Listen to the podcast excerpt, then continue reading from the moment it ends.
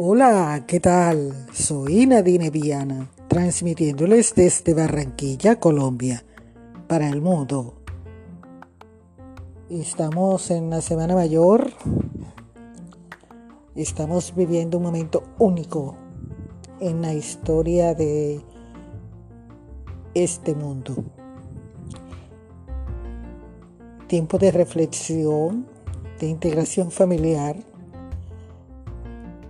las lecturas de hoy tratan sobre la convivencia, valores. Veamos. El cuento se llama El insólito ladrón de talentos. Valores, esfuerzo y práctica. Enseñanza. De nada sirve un talento que no se usa porque cualquier destreza solo se consigue practicando frecuentemente. Ambientación, una cueva en un mundo antiguo. Personajes, un troll y un anciano mago.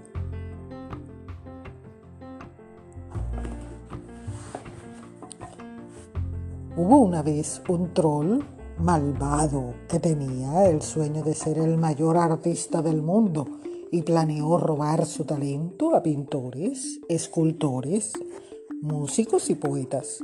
Pero como no encontró la forma, terminó por atrapar y encadenar en su cueva a un anciano mago, obligándolo a transformarle en el mejor de los artistas. Convertido en el magnífico dibujante, músico y escultor, el troll solo necesitó crear una obra para ganar la fama, que comenzó a recorrer el mundo, recibiendo fiestas y homenajes. Tan entretenido estaba celebrando su fama que olvidó su sueño de ser artista y no volvió a crear nada. Sin embargo, Años después, durante uno de sus viajes, el troll se enamoró de tal forma que no dudó en crear nuevas obras para dedicárselas a su amada. Pero cuando las mostró ante todos, eran tan mediocres y vulgares que hizo el mayor de los ridículos y la troll se sintió tan avergonzada que nunca más quiso saber de él.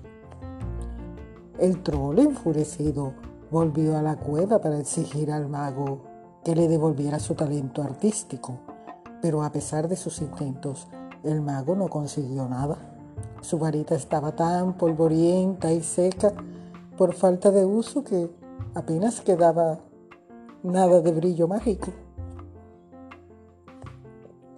Me temo que he perdido mi don para la magia, malvado troll y parece que tú has perdido también tu don para las artes. Mentira, rugió el troll mientras se ponía a dibujar. Mira, este dibujo es magnífico. Pero no lo era. Y así se lo dijo el mago. Y volvió a decírselo cada una de las mil veces que el furioso troll le mostró un nuevo dibujo, su más reciente escultura o su última melodía hasta que un día el anciano mago, sintiéndose ya muy débil, suplicó al troll que lo liberase. Si me liberas, te devolveré tu arte, dijo. El troll sabía que ya no quedaba nada de mágico en aquel hombre y que no le devolvería nada, pero sintió lástima y lo dejó libre. Entonces el anciano, sin decir nada, fue recorriendo la cueva con calma, recogiendo uno a uno los cientos de dibujos que cubrían el suelo. Luego, despacio y en silencio, los fue colocando uno tras otro en la pared, justo en el orden en que el troll los había pintado. Mientras lo hacía, el troll comenzó a maravillarse, siguiendo los dibujos de lado a lado para descubrir cómo unos dibujos torpes y vulgares se iban convirtiendo poco a poco en cuadros decentes para terminar mostrando en sus últimos trabajos magníficas obras de un arte insuperable. Contemplando el gran artista en que se había convertido, el troll rompió a llorar de felicidad, con tanta emoción y alegría que todo él se convirtió en lágrimas de un agua brillante y transparente, cristalina, y deseando que todos pudieran disfrutar aquel arte, logró con tanto esfuerzo y sabiendo que si dejaba de usar su talento, lo perdería. Viajó por las cuevas y ríos del mundo, modelando las rocas y creando los paisajes más bellos que aún hoy se pueden encontrar en todos los rincones de nuestra amada tierra. ¿Te ha gustado el cuento?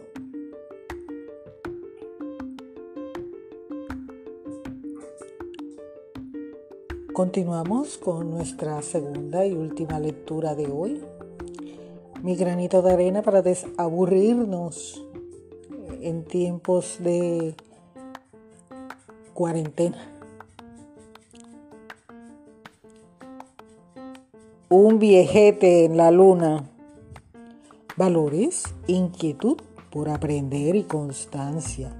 Enseñanza, aunque nuestros planes no se cumplan como pensamos, el estar preparados y ser constantes terminará haciendo surgir otras cosas iguales o mejores.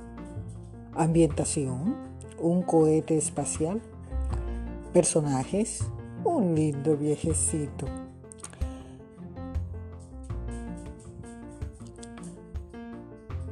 Paco, desde que fue un pequeñajo, Decía que iba a ser astronauta, pero por mucho que estudió y trabajó y por muchas pruebas a las que se presentó, nunca fue elegido. Y así cumplió la edad máxima para presentarse a las pruebas de selección sin haber llegado a cumplir su sueño. Muchos se apenaron por él, pensando en todo el tiempo y esfuerzo que había desperdiciado e incluso sentían lástima.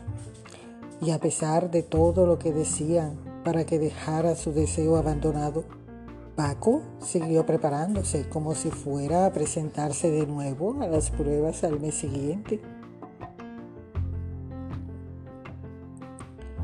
Así fue, haciéndose mayor, y ya era todo un anciano, cuando recibió la noticia de que para unos experimentos médicos importantísimos Hacía falta un astronauta muy mayor. En todo el mundo, solo Paco, ya caminaba apoyándose en un bastón, tenía la preparación suficiente para ir en cohete. Así que cuando ya nadie lo esperaba, se encontró dando paseos espaciales para ayudar a la ciencia. Sus conocimientos y sabiduría durante aquellas misiones sirvieron para eliminar una de las peores enfermedades de las personas mayores y Paco fue considerado un héroe. Las fotos de aquel astronauta con garrota y pocos dientes dieron la vuelta al mundo, convertido en el mejor ejemplo de que el saber y la preparación nunca sobran y de que el esfuerzo y la tenacidad siempre tiene su recompensa aunque no sea como pensábamos en un principio. Si sabré yo.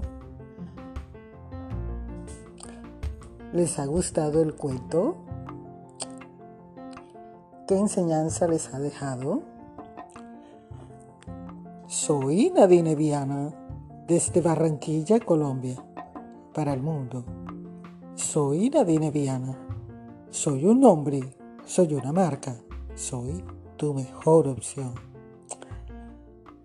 Ay, va a sonar trillado. Una y otra vez y otra vez y otra vez por todos lados lo van a escuchar. Y desafortunadamente o afortunadamente, en mi voz también. No me cansaré de decírselos. No salgan a la calle. Quédate en casa. No salgas a la calle. Entre más salgan a la calle, más tiempo duraremos encerrados. Y llegará el momento en que el estrés y la ansiedad no lo vamos a poder tolerar porque vamos a llevar mucho tiempo guardados y hay personas como yo que necesitan estar, como dice la canción, libre como el viento, como el viento, yo soy libre como el mar. Ay, no, vamos a guardarnos, vamos a esperar un poquito más. ¿Qué más da? Un día más, un día menos. Pero quédate en casa, tus seres queridos te esperan, te necesitan. En la distancia hay personas así como yo que querrán verte. Por ahora hay que sacrificarnos un poquito, por el bien de todos. Si esa es la mejor solución, pues manos a la obra, ¿no? Ya está bueno, tanto encierro y tanto muerto. ¿No les parece? Es tiempo de demostrar que estamos preparados para guardar un poquito más. Y bien, no vale la pena. Miren cómo se está transformando nuestra madre tierra. ya quiero ir al mar. Cuídense. Lávate las manos, usa el tapabocas, pila con los guantes. Cuídense. No salgas a la calle, quédate en casa. No te vistas, que tú no vas.